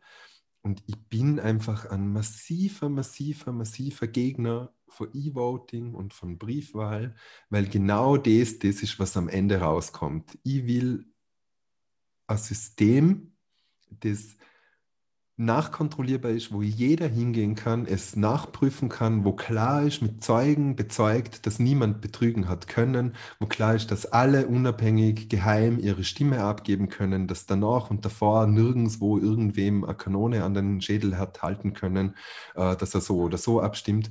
Warum? Na, nicht, weil es praktischer ist und nicht, weil dadurch mehr wählen können und nicht, weil es Corona sicher ist, sondern weil du dann für immer beweisen kannst mit den Wahlzetteln, die du aufbewahrst, dass du gewonnen hast oder verloren hast. Wir hätten die ganze Debatte, die da jetzt abläuft in den USA, nicht, wenn es eine komplette Papierwahl gewesen wäre. Warum? Weil, was willst du da fälschen? Und da muss ich sagen, bitte, bitte, hoffentlich ist das ein Weckruf für all diejenigen, die eigentlich die Institutionen verteidigen wollen vor den Faschos, äh, dass sie schauen, dass diese Briefwahl wieder wegkommt, auch bei uns. Wir hatten A, bei der Wahl Hofer gegen Van der Bellen genau das gleiche Muster. Sie stellen einfach in Frage, ob es überhaupt stimmt. Medial gehen sie her in ihren eigenen Kanälen und sagen sowieso, es ist alles fake und die haben betrogen, was ja echt wild ist. Und gehen her und haben dann ja bei uns sogar gewonnen mit der Klage mit der Aufhebung. Und ich finde, es ist verantwortungslos am Beispiel von Innsbruck oder auch am Beispiel von, von größeren Städten überall in Österreich, dass die Briefwahl eine einzige Briefwahlurne ist und du die komplette Urne aufheben musst, damit, wenn da ein Fehler passiert, also wenn du einen Fehler nachweisen kannst bei einer Urne in einem Wahllokal, dann hebst du die Urne auf, normalerweise. Also das heißt, du kannst nicht mehr gewährleisten, ah, da hat jemand die Urne geklaut in der Nacht, okay, dann tun wir die halt weg. Wenn du eine Wahl hast wie in Innsbruck mit 140 äh, Wahlurnen in allen Wahlsprengeln, dann ist das halb so schlimm, weil durch das Entfernen, ganz egal, wenn das, das Entfernen der paar wenigen Stimmen wahrscheinlich nicht einmal ein Mandat wandern wird bei einer Wahl. Wenn du aber hergehst und 30 Prozent von den Stimmen in einer Urne drin hast, dann kannst du jedes Mal die komplette Wahl aufheben. Und das ist ja auch, was passiert ist beim Van der Bellen. Und um die Institutionen zu schützen, müssen wir zurück zur Papierwahl. Das war jetzt doch länger als gedacht. Bitte, Marco. Ja, also ja, bin ich grundsätzlich bei dir und es stimmt hundertprozentig, dass natürlich diese ganze Debatte, die man jetzt da geführt, die jetzt geführt wird in den USA, äh, tendenziell obsolet werden würde wenn man das, äh, wenn man das so geregelt hätte. Ähm, auf der anderen Seite ist aber natürlich schon so, und da bin ich ein großer Verfechter davon, dass man auf jeden Fall irgendwelche digital oder beziehungsweise mehr digitale Instrumente in die demokratischen Prozesse einfließen lassen muss, weil aus meiner Sicht ist ja das große Problem generell, dass, ich, ähm, dass diese Entscheidungsfindungen oder beziehungsweise diese Wahltaktungen äh, ja einfach immer so, so großartige Inszenierungsmomente sind, äh, die einfach äh, die quasi in der Zwischenzeit den partizipativen Prozess äh, aushebeln. Also es wäre mit den technischen Möglichkeiten ja irgendwie schon drin, dass man sagt, man hat sehr viel mehr Integrations- und Mitdiskussionsmöglichkeiten und Partizipationsmöglichkeiten, äh, die unabhängig jetzt, jetzt keine Wahl sind, aber eben aufgrund der technischen, äh, der technischen Gegebenheiten äh, die Möglichkeit der Mitbestimmung und der, der Mitentscheidungsfindung bieten äh, und das andere noch entkoppelt wird sozusagen. Und was die, also immer grundsätzlich schon so, dass es natürlich äh, technische Möglichkeiten gibt aus meiner Sicht, aber das sind halt einfach äh, sowohl institutionell als auch ähm, persönlich noch viel zu wenig weit. Weil wenn ich das Ganze Blockchainen würde, nachher geht es ja eh. Ja, aber auch wenn du eine Blockchain hast, hast du nicht das, dass du beim, bei der Präsenzwahl hast du den Vorteil, du, die, die Wahlkommission sieht, dass die Person alleinig in die Wahlkabine reingeht, nicht? Und das hast du auch bei Blockchain nicht. Ganz egal, was deine, was deine Remote-Wahllösung ist oder deine, also halt deine Wahl, Wähl nicht im Wahllokal-Lösung, hast du das Problem, du kannst nicht sicherstellen, dass die Person wirklich unbeeinflusst ihre Stimme abgeben kann, geheim. Also ich sehe keinen Workaround um das, ehrlich gesagt. Mhm. Weil wenn du das dann noch einmal dokumentierst, also das alles, das, das wäre ganz, ganz schwierig, das irgendwie festzustellen. Aber ich bin da bei dir, bei Dingen, wenn es jetzt nicht unbedingt darum geht, die wichtigste, also die mächtigste Person der Welt zu wählen, die dann irgendwie auf dem roten Knopf sitzt, oder bitte, wirklich, kein Problem. Lass uns möglichst viel Partizipation übers Internet machen. Und ja, das ist, wird noch viel zu wenig gemacht. Und da soll es auch verbindlichere Dinge geben also Instrumente der direkten Demokratie, die da reinkommen. Aber es macht halt wirklich einen Unterschied, ob, ob, mein, ob, ich, meine, ob ich mein Vertretungsorgan wähle oder nicht und ob es wirklich um die, um die grundlegenden äh, Staatsgewalten geht, die dann kontrolliert werden oder nicht. Also übrigens, da würde ich dann die Grenze ziehen, finde ich. Übrigens, übrigens dazu vielleicht kurze Anekdote wieder aus Vorarlberg. da gab es jetzt schon einige Entscheidungen, die quasi als Bürgerentscheidungen, das hat diese Klausel im Vorarlberger Gemeindegesetz gegeben, gegeben, liegt, da liegt, die Betonung liegt auf gegeben sozusagen, ähm, dass man als Gemeindevertretung beschließen hat können, dass man gewisse Entscheidungen den Bürgerinnen und Bürgern übergibt äh, und da tatsächlich als Volksbefragung oder Volksentscheidung durchführt im Sinne von äh, ganz normalen Volksentscheidungen, wo man halt hingeht und sich äh, mit Ja oder Nein darüber abstimmt. Das hat stattgefunden in Vorarlberg. Meines Wissens in der letzten Zeit ein, zwei Mal. Also Im Zusammenhang mit einem Rauchwerk ist äh, was passiert, sozusagen in die Richtung. Und diese Entscheidung ist tatsächlich aufgehoben worden. Äh, vom und, VfGH, völlig Genau, vom VfGH und entsprechend das Vorarlberger Gemeindegesetz, um alle äh, direktdemokratischen Partizipationsparagraphen gekürzt. Also ja, weil sie verfassungswidrig sind, weil Österreich und das, also da müsste jetzt, es, da, das, es wäre nicht so schwer, die richtige BVG-Bestimmung da jetzt rauszusuchen, aber Österreich ist halt eine repräsentative Demokratie und alles, was an direkt, alles, also du, du, das Problem hatten wir auch in Bezug auf Innsbruck schon oder? Weil wir hätten auch ganz furchtbar gern mehr direkt demokratische Möglichkeiten gehabt, aber das Problem ist, dass ein Volksentscheid muss derart qualifiziert sein. Also das heißt, da müssen so viele Leute mitstimmen und so eindeutig abstimmen, dass das die Meinung ist, dass der VfGH es nicht aufheben wird, dass die Hürden zu hoch sind am Ende. Und das, das man muss, man kann beispielsweise, das ist jetzt halt auch wieder ein Spezifikum ins Innsbrucker Stadtrecht reinschauen und da sieht man, es gibt schon direkt demokratische Mittel, aber sie sind irgendwie hartschat. Also entweder du stellst nur einen Antrag an den Gemeinderat, der dann erst unabhängig abstimmt drüber, das geht immer, oder äh, du gehst her äh, und brauchst so ein hohes Quorum, also so eine hohe Beteiligung, dass du es nie hinkriegst. Also da gibt es die, der Alpenverein hat das ja versucht mit, ähm, mit der äh, mit dem ähm, Patschakow. Ja, genau. Und da, das war ja, bitte, die haben nicht einmal ein Zehntel von dem erreicht, was sie hätten erreichen müssen. Aber das Spannende finde ich schon, äh, wenn Nana kurz bleibt dabei, ähm, es gibt ja in Vorarlberg die äh, Mehrheitswahlrecht, also Mehrheitswahl- und Verhältniswahlrecht. Und äh, konsequenterweise, wenn man sich jetzt das politische System durchdenkt, müssen wir äh, dann auch hergehen und sagen, konsequenterweise ist ja eine listenunabhängige Gemeindevertretungswahl eigentlich auch nicht im Sinne einer repräsentativen Demokratie.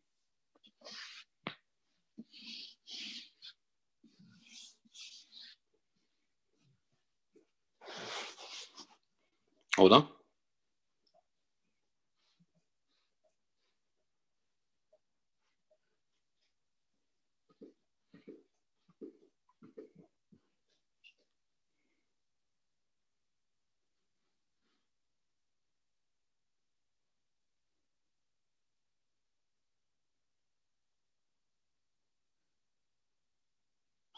Mons, bist du da?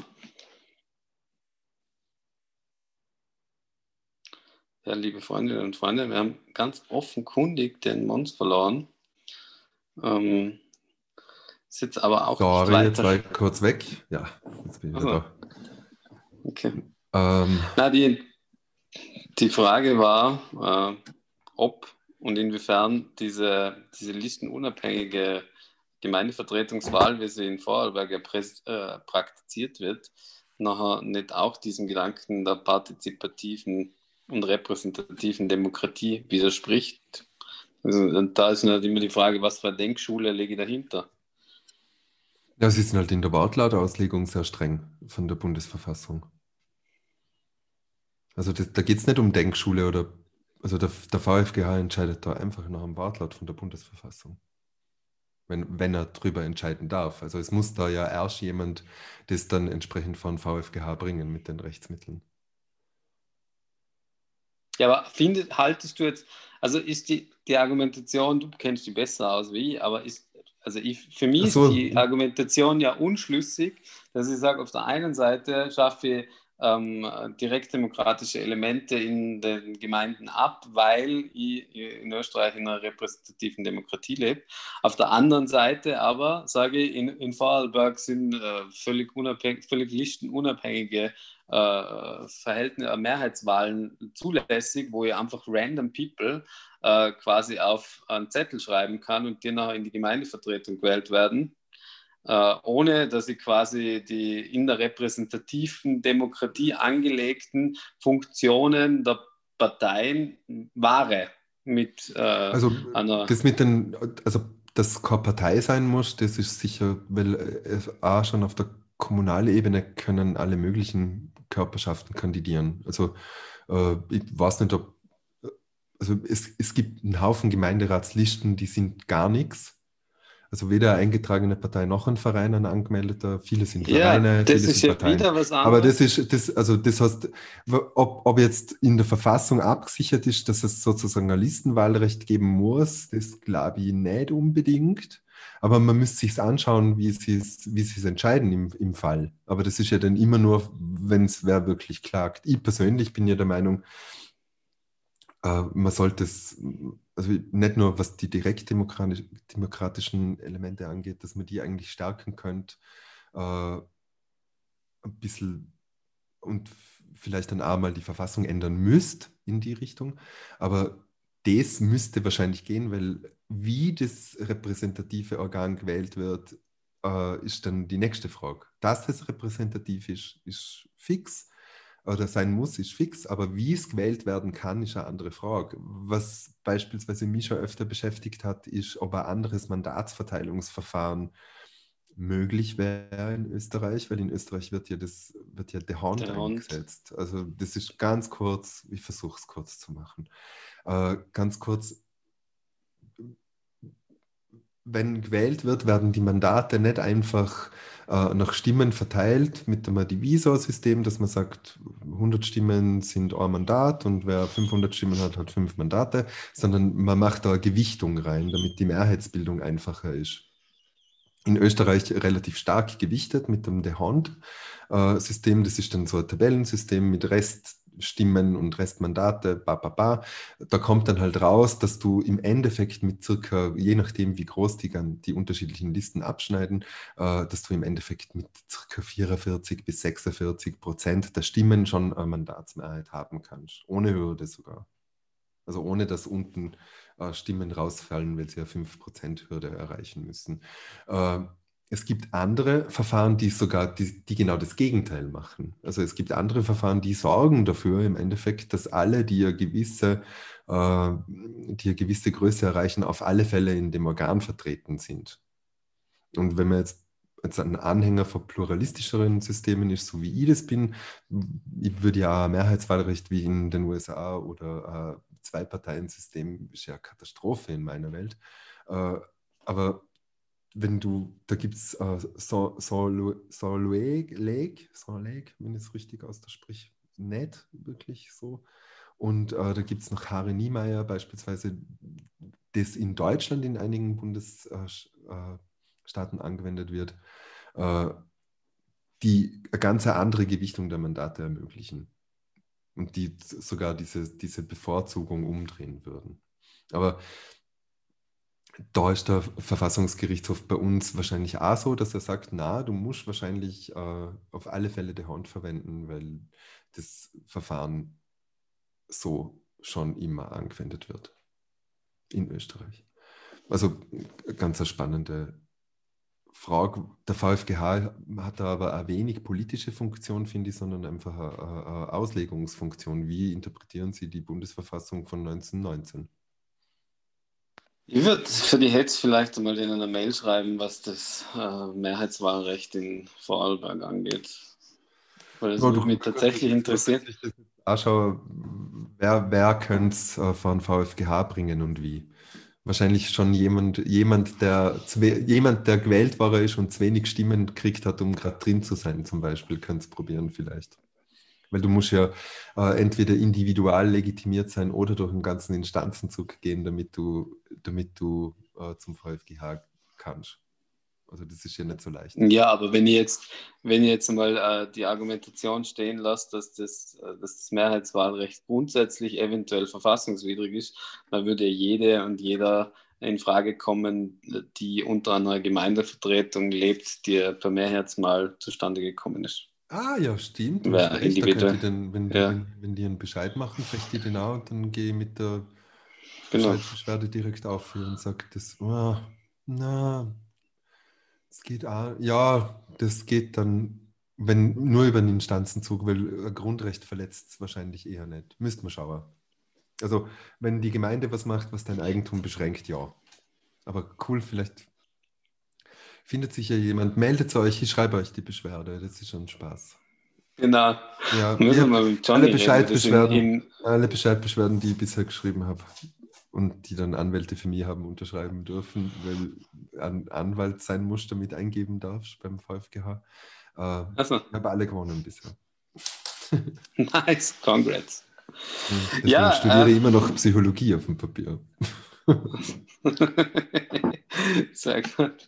Ähm, wie schauen wir aus? Was ist denn thematisch? Haben wir da irgendwas? Oder was Ja, ist- Corona. Co- Also Corona, ja. Also ja, ja, ganz wichtiges Thema, stimmt. Ganz, Ja, ganz wichtiges nächste Thema. Woche. Wir stehen kurz vor den Massentests. Ja, die Massentests. Die. Massentests, incoming, äh, es wird großartig. Jeder Ja. und jede wird sich testen lassen. Nicht. Es gibt halt.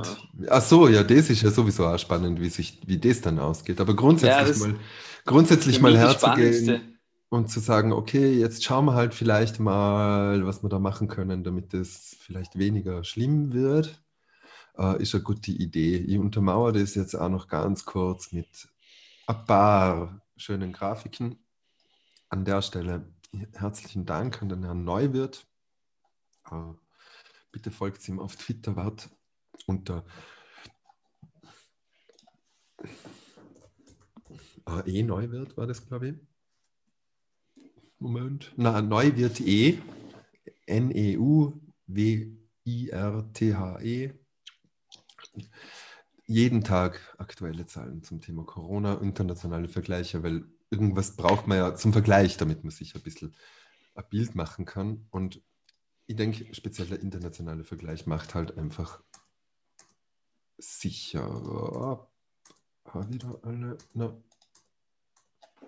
Das wollte genau. Aber aus So, meiner Sicht, der also, Vergleich als erstes. Also, Entschuldigung, bitte, ich blende ihn ein. also, also aus meiner Sicht ja tatsächlich, äh, weil, weil die Sendung ja auch Elect, äh, Privilege and Elections heißt. Also ich finde ja, die Teilnahmezahlen bei den Massentests ist ja tatsächlich auch nochmal ein Indikator dafür, wie viel, wie viel Glaubwürdigkeit die Regierung tatsächlich noch hat. Ja, ich habe das Gefühl, das, was sie an, an, an Popularität gewonnen haben in der ersten Welle, haben sie jetzt ein bisschen wieder verspielt in der zweiten. Das stimmt allerdings. Und oder Was wir uns denn ist da die für Zahlen? Und was du jetzt da siehst, ist halt einfach da herunten, sieht man Österreich, ich glaube, man sieht den Mauszeiger. Mhm. Ähm, ähm, Ja. ja, schaut nicht so super aus, vor allem wenn wir es vergleichen, oder? Mit Israel ist zum Beispiel schon wieder draußen, Indien, Indonesien, alle ganz weit herunten, Brasilien. Ja, Belgien hat es auch on peak wieder weggedrückt, beispielsweise Tschechien, Schweiz, die haben es alle geschafft, es ein bisschen wegzudrücken. Und bei uns, und das ist wirklich, das ist, glaube ich, tatsächlich tagesaktuell, ja, genau, äh, sieht man wieder einen leichten Rückgang. Er könnte aber stärker sein. Tschechien hat es deutlich, deutlich besser hingekriegt. Wenn wir uns das jetzt anschauen, speziell im Vergleich mit Deutschland, der bei uns immer sehr gern bemüht wird, äh, dann schaut es schon recht dramatisch. Ist das der richtige Moment? Ja. Das sind registrierte Neuinfektionen in Deutschland und Österreich. Und da sieht man, warum bei uns einfach jetzt zu härteren Maßnahmen gegriffen wird, wie die Massentests. Weil noch härter runterlocken macht ja eigentlich keinen Sinn, weil in Wirklichkeit sind ja eh jegliche Kontakte verboten und du darfst nur noch Lebensmittel einkaufen gehen. Äh, alles, was du jetzt noch mehr machen könntest an Regelungen, wäre, dass du härter strafst und dass das äh, in die Richtung mehr passiert. Aber was man da sieht, ist natürlich, Österreich hat im Vergleich zu Deutschland deutlichen Handlungsbedarf. Äh, man sieht das auch, äh, also vielleicht für den Podcast, die haben pro 100.000 Einwohner am Tag äh, knapp über 20 äh, Neuinfektionen registrierte und Österreich hat halt irgendwie das viel, Vierfache davon gehabt und jetzt ungefähr das Dreifache noch äh, äh wie, wie Deutschland. Ähm, und das Traurige ist ja tatsächlich, was man da jetzt auch wieder gesehen hat, aus meiner Sicht ist ja, in die erste Welle sind wir ja quasi alle gleich unvorbereitet, muss man fairerweise dazu sagen, gleich unvorbereitet äh, hineingestolpert und haben da auch ähnliche Entwicklungen in Deutschland und Österreich gehabt. Und in, die zweite, in der zweiten Welle schaut es in Österreich im Vergleich doch sehr, sehr viel schlechter aus. Und ja, wir sind da. Hinsichtlich der Todesfälle. Richtig, da sieht man das wunderschön, was du gerade beschreibst. Erste Welle Deutschland, Österreich sehr ähnlich. Deutschland ein bisschen sogar, weil die ja einen schwächeren Lockdown hatten und später dran waren, bisschen schlechter und jetzt Österreich deutlich, deutlich mehr Todesfälle. Ich meine, das sind im, immer noch nicht so, so viele zum Glück jetzt, aber trotzdem einfach äh, circa dreimal bis viermal so viel wie in Deutschland. Und eine Grafik, die einfach unbedingt noch, äh, das hat so funktioniert, wie praktisch, eine Grafik, die ich unbedingt noch bringen will, weil es einfach, man hört es immer noch. Und ich denke, an der Debatte und da, daran muss man meiner Meinung nach arbeiten, weniger an den rechtlichen Grundlagen oder am Lockdown oder wie hart ist jetzt dieser Lockdown auf dem Papier äh, oder jetzt martialische äh, Kontrollen einführen, das wäre jetzt, finde ich, das letzte Mittel, aber man kann in der Kommunikation noch besser werden. Ich finde, man kann erstens hergehen und diese ganze Lockdown-Geschichte vielleicht anders framen, äh, hergehen und das ein bisschen verträglicher machen. Einfach, was weiß ich, nennt es nicht Lockdown, nennt es Corona-Ferien, halbe Miete schon erledigt. Und was, was mir, was, was ich finde, was man machen muss, ist, dass man mehr kommuniziert, wie gefährlich das ist und wie halt exponentielles Wachstum funktioniert. Und da gefällt mir das einfach so gut. Äh, ist es schlimmer als Grippe? Ja, Corona ist deutlich schlimmer als Grippe. Es gibt jetzt inzwischen genug Infektionszahlen und so weiter, dass das wirklich massiv äh, klar ist.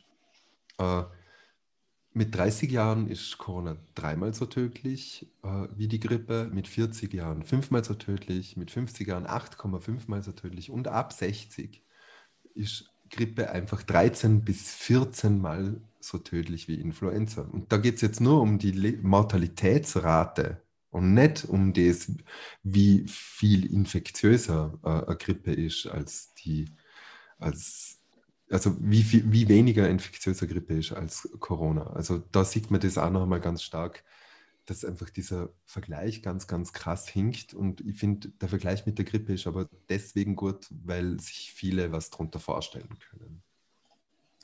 Ähm,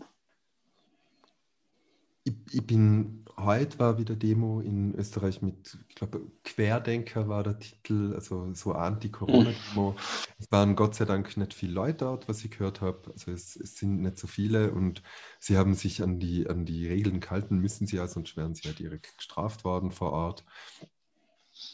Aber A, was in den USA abgeht, die einzige Hoffnung, die wir haben, ist nicht, dass wir selber jetzt diese Infektionen auf Dauer wegdrücken, meiner Meinung nach, oder dass wir einen vernünftigen Umgang damit finden, weil äh, ich habe nicht das Gefühl, dass die Bedrohung ernst genug genommen wird in der Bevölkerung, dass wir sie bewältigen können. Das ist die eine Seite. Und ich habe nicht das Gefühl, dass die Politik bereit ist, die notwendigen Maßnahmen zu treffen, aus Angst, uh, unpopuläre Dinge durchzusetzen, die vielleicht übertrieben sein werden.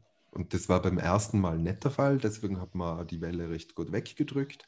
Das war, das ist diesmal viel, viel stärker der Fall. Und das ist nicht nur in Österreich so, sondern in ganz Europa, weil alle sich schwerer tun, einen zweiten Lockdown oder einen dritten sogar zu machen. Ja, das ja. stimmt. Aber was, was natürlich schon äh, wieder ein klassisch österreichisches Problem und äh, ich glaube, das klassische österreichische Herangehensweise schon ist aus meiner Sicht, vor allem, was du ja gesagt hast mit, den, mit der Kommunikation und dem Framing von der Gesamtproblematik, der Sommer ist ja tatsächlich so verlaufen, als ob es Corona nicht geben würde. Und äh, sowohl kommunikativ in vielen Bereichen, das ist mir schon bewusst, dass es einfach gewisse Dinge gegeben hat, die durchaus passiert sind, aber gefühlsmäßig ist mir da viel zu sehr äh, aus meiner Sicht in die Richtung gegangen, dass man gesagt hat, ja, ja, und nachher kommt halt diese österreichische Lockerheit und diese Lässigkeit und so dieses, ja, äh, wie viel kennst du eigentlich, die sich, die da gestorben sind jetzt schon, oder noch nie gehört, quasi sozusagen, noch nie, noch nie von mir, ich kenne keinen, ich nie was gesehen, gibt es eigentlich gar nicht. Und da ist es in Österreich, glaube ich, auch aufgrund der generellen, äh, also das kann, darf ich sagen, weil ich einfach den Vergleich mit Deutschland auch äh, über Jahre äh, erlebt habe, diese generelle Abwesenheit von Faktizität in der Berichterstattung und in den politischen und gesellschaftlichen Debatten. Also es ist ja sehr viel so und das, wie gesagt, ich darf den Vergleich machen, weil ich beides kenne. Äh, wenn ich in Deutschland eine Diskussion führe, sowohl politische Diskussion, gesellschaftliche Diskussion, äh, öffentliche Diskussion, wenn Medien berichten, dann ist es einfach alles sehr viel faktengetriebener wie in Österreich. In Österreich gibt es einfach diese grundsätzliche, also gefühlsmäßig dieses grundsätzliche Bedürfnis, sich an Fakten zu orientieren, in öffentlichen Debatten nicht so stark. Und äh, das kann man relativ gut aus meiner Sicht an, nachvollziehen, wenn man sich die Medienlandschaft bzw. die Berichterstattungen anschaut. Das ist ja im Prinzip ein Spiegelbild von dem, was die Menschen auch hören wollen weil sonst würden sie diese Medien nicht konsumieren. Äh, und da, da sieht man einfach, dass das ein bisschen ein Problem ist, grundsätzlich in der österreichischen Mentalität vielleicht, aber auf jeden Fall in der Art und Weise, wenn wir mit diesen Debatten umgehen, die uns dieses grundsätzliche Problem, mit dem wir eigentlich verhältnismäßig, weil wir ja ein relativ kleines Land sind und äh, doch relativ äh, gut aufgestellt äh, aus unterschiedlichen Gründen, und mit der wir eigentlich in der Regel trotzdem sehr gut durchkommen, äh, das jetzt aber aus meiner Sicht ein bisschen auf den Kopf fällt. Und äh, genau, dass man das eben zugelassen hat über den Sommer, äh, sowohl politisch als auch medial, dass man zugelassen hat, dass diese, die grundsätzliche Problematik bagatellisieren hat werden können, ähm, in vielen Bereichen und vielen Gruppierungen und Kontexten, ist eines der Hauptprobleme aus meiner Sicht. Wobei also jetzt schon wahrnehme, dass das wieder ernster genommen wird äh, aus meiner Sicht dann tatsächlich deshalb, weil einfach die Einschläge näher kommen, also weil jetzt schon mittlerweile echt viele äh, direkt betroffen sind, beziehungsweise im engeren Bekannten- und Verwandtenkreis betroffen sind und leider eben auch mit schweren äh, Verläufen konfrontiert sind im engeren Bekannten- und Verwandtenkreis oder mit Todesfällen. Und äh, da ist natürlich das Ganze, was man vielleicht im Sommer auf die leichte Schulter genommen hat und wo man darüber gescherzt hat, ist nachher schon schlagartig nicht mehr so scherzhaft, wenn, wenn Menschen sterben. Äh, und das ist natürlich eine traurige Entwicklung, aber aus meiner Sicht eben eine sehr, sehr österreichische, äh, wenn man damit umgegangen ist.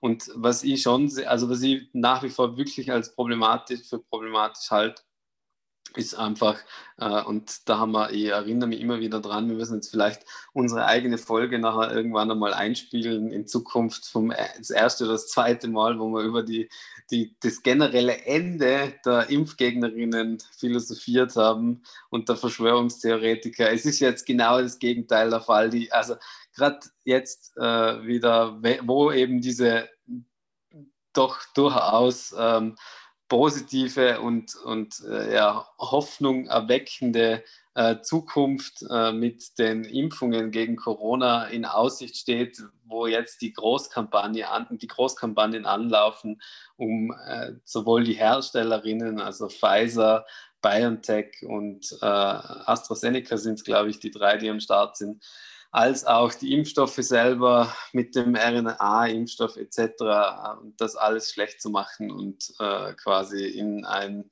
also jetzt schon die Gegenkampagne gegen die Impfstrategie quasi aufzubauen, ist natürlich äh, aus medizinischer Sicht, glaube ich, grob fahrlässig und äh, wäre auch sehr, sehr problematisch. Und da äh, hoffe ich halt tatsächlich, und so, so wild das klingt, aber da hoffe ich halt auch tatsächlich, dass es dann politisch die entsprechenden Konsequenzen gibt.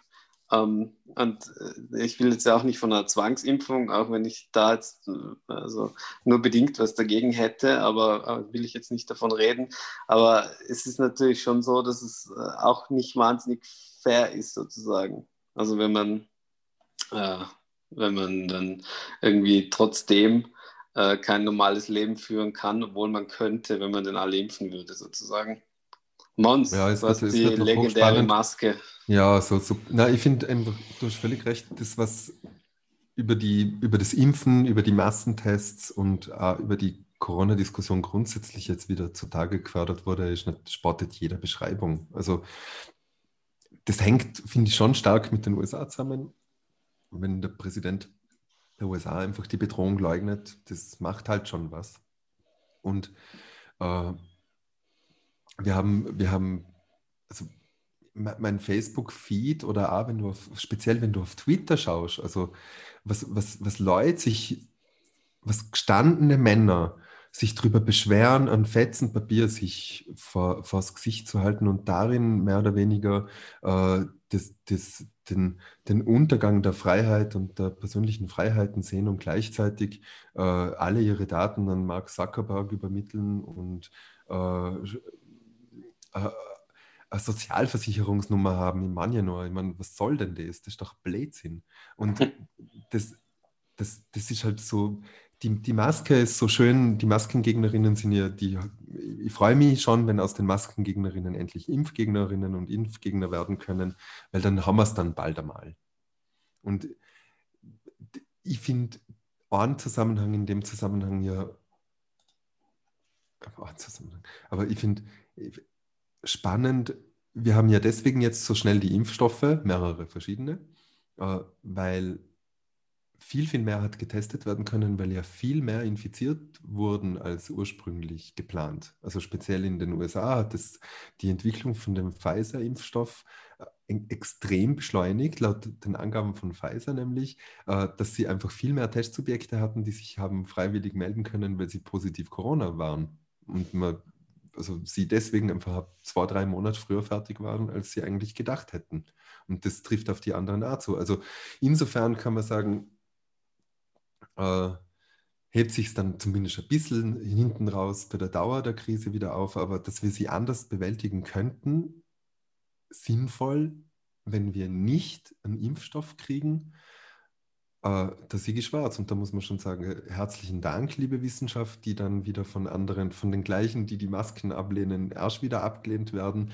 Äh, sonst werden wir jahrelang im Lockdown. Und ich hoffe auch, also es wird, wenn mehrere solche Coronaviren jetzt in den nächsten Jahren auf uns zukommen, also nach Covid-19 dann die Erkrankung Covid-21 oder Covid-23 kommen wird, dass sie einfach noch schneller werden bei der Erstellung der Impfstoffe, weil dass die Leute, speziell wenn wir es schaffen, ohne dass es richtig, richtig schlimm wird, äh, speziell dann, wenn, wir, wenn man es schafft, die Krise erfolgreich zu bewältigen, glaubt ja keiner dran, dass das wirklich eine Krise war. Also das Ja. ist ja ein Riesenproblem.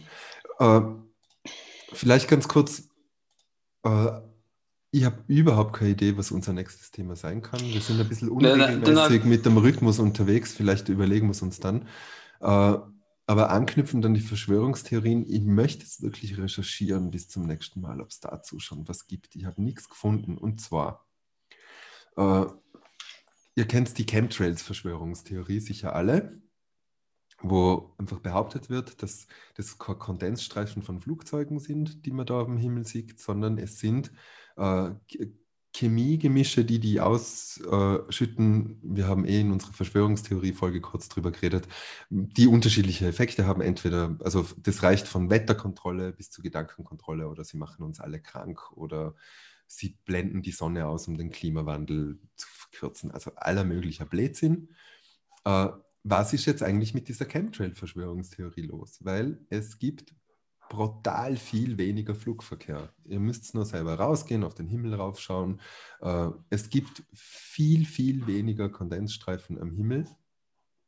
Aus dem einfachen Grund, dass, weil weniger äh, Passagierflugverkehr stattfindet. Das ist jetzt eine Grafik, die zeigt, äh, global, also weltweit, das ist deutlich weniger äh, geworden und es dürfte auch jetzt, es ist, äh, man sieht da bis Oktober gemessen, es dürfte auch jetzt durch die Lockdowns bei uns und durch die Reisebeschränkungen in Europa natürlich wieder deutlich weniger werden, noch einmal, also so wie, so wie im, im Mai, wo es fast also wo die Flugbewegungen, die sonst äh, dreiviertel Million war pro Monat, äh, wo die Flugbewegungen dann plötzlich deutlich drunter waren. Oder wie messen die pro Woche?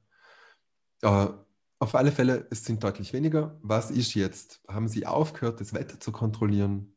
Haben Sie aufgehört, die Gedanken zu kontrollieren und das durch Corona ersetzt? Aber was ist mit all diesen Chemtrail-Leuten? wir haben schon Leute auf der Straße angeredet, dass Chemtrails die größte Gefahr sind, vor der wir stehen, äh, weil sie äh, wirklich Angst davor haben. Also bin ich gespannt, äh, was damit ist. Also falls jemand dazu was findet, wie die sich erklären, dass es jetzt viel weniger Kondensstreifen gibt äh, oder warum das der Fall ist, das fände ich sehr, sehr spannend.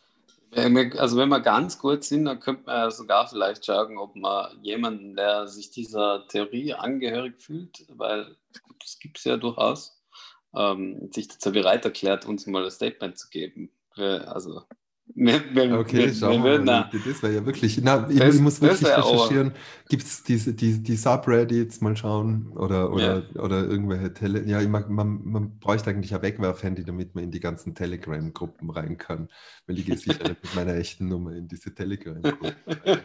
Wieso? Die mit, Kreide, na, die mit Kreide auf der ja. Straße stehen. Hier Aber wir haben, wir haben natürlich wir haben natürlich schon genügend, wie du schon kurz angesprochen hast, genügend Ersatztheorien ich kann mir vorstellen, dass da schon einen gewissen, Switch, einen gewissen Switch gibt äh, in die Richtung, wie du sagst, Impfgegnerinnen. Und was natürlich auch ein ganz heißes Thema ist, gerade wenn alle im Lockdown sitzen quasi und die, das Internet, äh, können jetzt natürlich das 5G-Internet unbeobachtet und äh, natürlich äh, ganz, ganz ähm, äh, quasi versteckt ausgerollt werden damit. Und wir haben keine Möglichkeit dagegen zu protestieren sozusagen.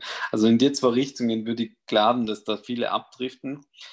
Aber es wäre trotzdem spannend zu wissen, vor allem, was ist die Argumentation, weil die gibt es hundertprozentig. Es gibt sicher. Äh, also ich, ich kann mir gut sowas vorstellen wie, äh,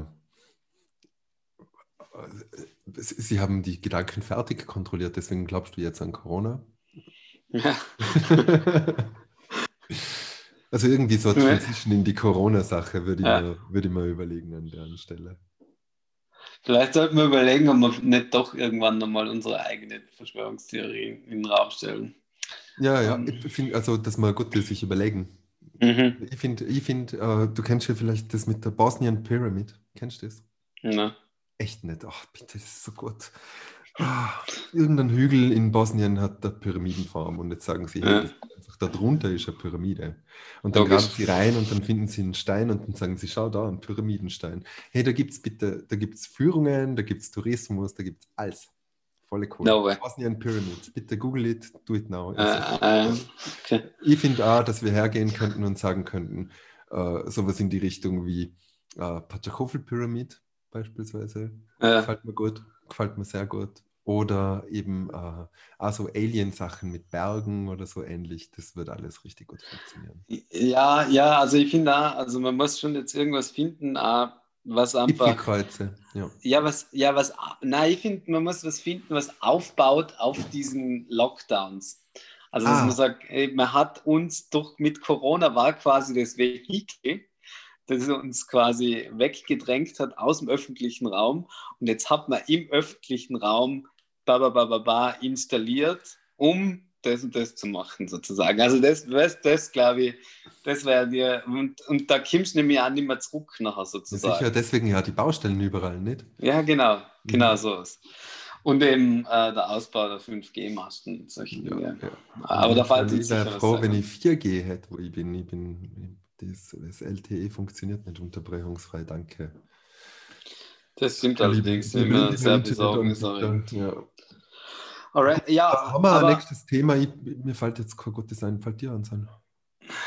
Ja, also ich würde ich würd vielleicht sogar, also wir haben jetzt ja, ähm, um das Ganze nochmal Revue passieren zu lassen, wir haben 17 ordentliche Folgen gemacht von This mhm. is the End mit insgesamt äh, wahrscheinlich, äh, wir langsam heute schon wieder dran, auf jeden Fall äh, ja, sehr viel. An die 30 Stunden. Genau, 30, 32 Stunden Diskussion über alles Mögliche in unterschiedlichen Kontexten, in unterschiedlichen Zusammensetzungen. Wir haben aber eben auch, was du angesprochen hast, habe ich ja ganz vergessen, davor also das große US-Wahl-Special äh, durchgeführt mit der Live-Berichterstattung. Wir haben äh, äh, ein Special zu den Vorarlberg-Wahlen gemacht und äh, das war's, glaube ich, oder? Das sind schon mal keine Specials gemacht. Na, Wir könnten einmal überlegen, ob man nicht eventuell zum Thema Verschwörungstheorien, weil es uns doch so, wir haben es schon mal angesprochen tatsächlich, aber äh, ich glaube, da geht noch einiges, dass man äh, sich das nochmal anschaut und da wirklich die heißesten Verschwörungstheorien, Ja. vor allem jetzt auch im Zuge, also auch in Vorbereitung sozusagen auf den äh, verschwörungstheoretisch heißen Frühling, was er werden wird, äh, quasi ab 1. ja, Jänner das wird super. wenn die ersten, also die ersten äh, Impfungen nur fürs Timing für alle Verschwörungstheoretikerinnen und Verschwörungstheoretiker, die ersten Impfungen werden ja wahrscheinlich schon ab jetzt Dezember ausgeführt. In Deutschland bereitet auf jeden Fall schon mit aller Kraft vor. Äh, weißt du, was die impfen? Ich weiß das gar nicht, was für einen Impfstoff sie einsetzen. Nein, muss, das muss ich auch noch recherchieren. Ja, Das auf jeden Fall, also. Stimmt, das, das Impfgegnerinnen und Impfgegner-Thema und auch ein bisschen Ja. Hintergrundinfos zu den einzelnen Impfstoffen und wie das dann abläuft, das ist sicher Ja. ein gutes nächstes Thema. Ähm, und Conspiracies hatten wir noch gar nicht als Titel, das könnte man dann schon hernehmen. Ja. Elections and Conspiracies ist sicher super. hey. Elections and Conspiracy. Ja, das passt eigentlich recht Ja, gut. aber das passt ideal, weil Ja, weil ähm, US wird auch noch da können wir über. USA Ja, noch genau. reden. Der liefert schon. Also reden. Das wird er eben bis 2000 ach, ewig 30 machen, wahrscheinlich, dass er liefert. Den News-Cycle dominieren. Macht er noch immer recht gut. Ja, ich gehe davon aus, dass er entweder, äh, also wenn er jetzt nicht mehr Präsident ist, nachher wird er entweder äh, ein dauerndes Format der Fox haben oder er wird einfach einen eigenen Sender, äh, was noch eher wahrscheinlicher ist. Einfach einen eigenen Propagandasender, Hardcore, äh, wo er einfach 24-7 Trump-Propaganda auslässt und im Prinzip nichts anderes macht. Und das ist ja eigentlich das Gefährliche.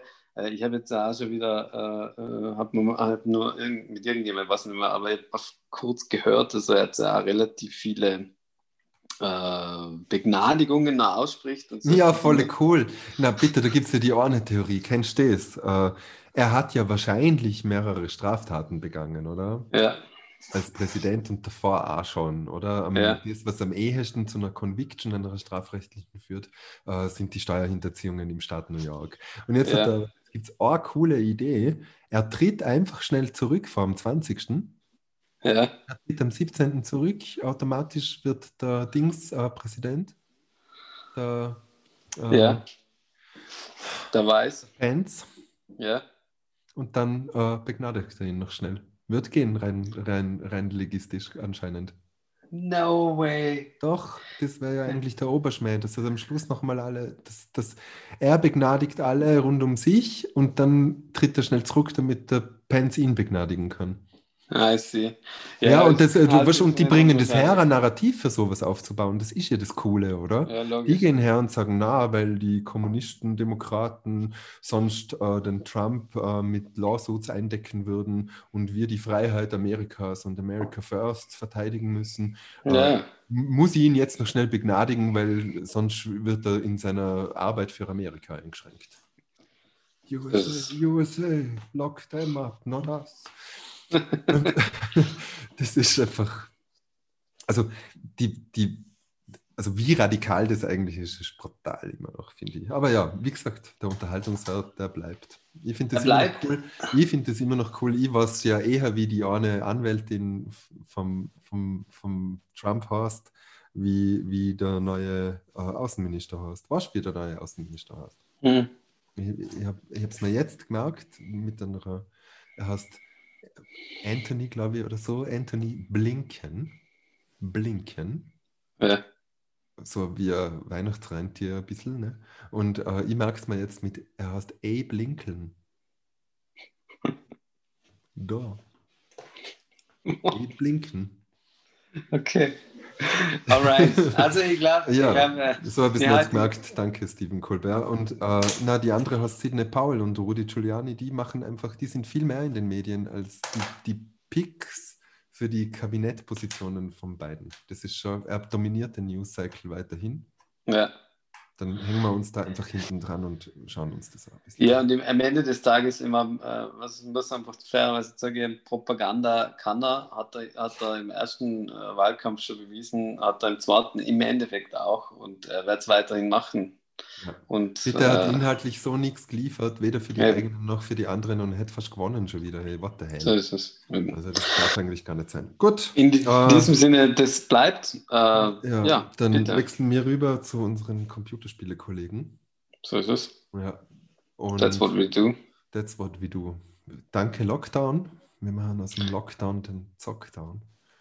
Und Vielen Dank für die Aufmerksamkeit und ja. danke fürs Zusehen. Äh, Bis zum nächsten immer. Mal. Ja, genau. Wann immer das sein wird. Das ist jetzt unser Ding. Wir machen das jetzt unregelmäßig. Ja, das ist unser Ding. Wir müssen vielleicht überlegen, ob wir so, so einen Teaser irgendwie ein bisschen. Äh, wir könnten einfach so äh, äh, vielleicht da so ein kleine äh, Ratespiel aufbauen, wann tatsächlich die nächste Folge stattfindet. Ah, mit, so Hints, ja, genau. mit ja. so Hints. Äh, wobei natürlich ja, this is this is the true the, the, the true end. The true this is end. the true end. Okay. Alright. Genau. Vielen herzlichen Dank cool. fürs Zusehen an alle. Wir haben uns sehr gefreut. Danke, danke. Äh, schade, dass niemand dabei war heute sonst, aber es hat trotzdem Spaß gemacht. Danke, Mons, fürs Diskutieren, wie immer. Und danke dir. Äh, das Und nächste bis, Mal. Ja. ja wird es genau. wieder spannend. Ja, vielleicht ganz kurz. Es gibt uns als Apple Podcast, es gibt uns überhaupt als Podcast. Man findet es ja auf allen möglichen anderen Seiten auch. Aber speziell auf Apple Podcast und auf Spotify, auf Soundcloud. Es gibt uns auf YouTube, Twitch und Facebook. Immer die ganzen Folgen auch anzusehen mit dem Video. Und wer uns unterstützen will, weil wir ein bisschen Restream-Kosten haben und ah, sonstige Ausgäbchen äh, kann das tun und zwar auf Patreon. Einfach This is the End of Patreon suchen. Überhaupt eine wunderschöne Plattform, um Künstlerinnen oder sonstige Schaffende, Medienschaffende irgendwie zu unterstützen. Das war's. This is the End. Bis zum nächsten Mal.